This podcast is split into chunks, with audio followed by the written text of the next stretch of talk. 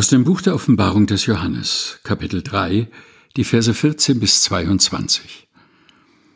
Und dem Engel der Gemeinde in Laodicea schreibe, das sagt, der Amen heißt, der treue und wahrhaftige Zeuge, der Anfang der Schöpfung Gottes.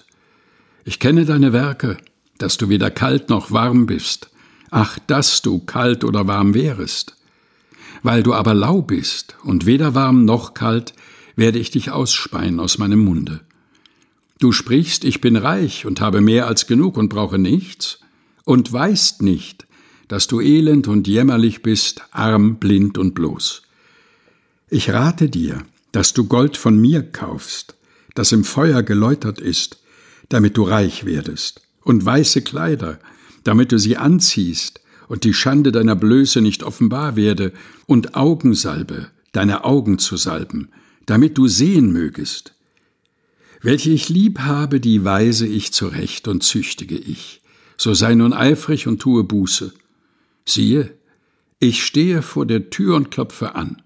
Wenn jemand meine Stimme hören wird und die Tür auftun, zu dem werde ich hineingehen und das Abendmahl mit ihm halten und er mit mir. Wer überwindet, dem will ich geben mit mir auf meinem Thron zu sitzen, wie auch ich überwunden habe und mich gesetzt habe mit meinem Vater auf seinen Thron.